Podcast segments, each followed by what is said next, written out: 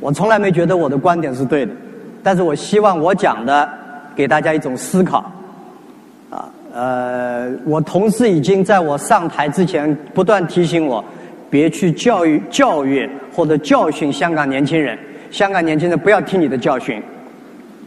其实我自己觉得我是一个创业十五年，有很多的经历，更像一个大哥在创业了十多年，经历了很多挫折以后，跟大家分享一下我的看法。所以。接下来，我想讲几个观点。第一个观点，我真从没有想过自己会有这个机会，会站到这里跟大家分享创业的经验。创业的时候，我记得我请了二十四个朋友到我家里，说我准备做个事情叫 Internet。大家听了将近两个小时，没有人听懂我在说什么。最后说是投票表决，二十三个人反对，只有一个人说你去试试看。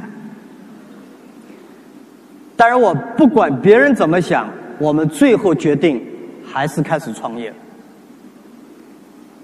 我不具备今天很多年轻人讲你有什么 qualification，你有什么学识、知识、能力，既没有学过会计，也没学过管理。更不懂 computer，为什么开始创业这件事情？大家知道我确实数学在高考第一次考过一分，不觉得丢人。我觉得讲真话不丢人，最丢人的是讲假话。我数学考过一分，大学考过三次，初中考重点中学考过三次，也没考上。我们那个学校也是当时杭州最差的学校。我考进大学叫杭州师范大学，是被认为第四流的学校。尽管我认为它今天比哈佛还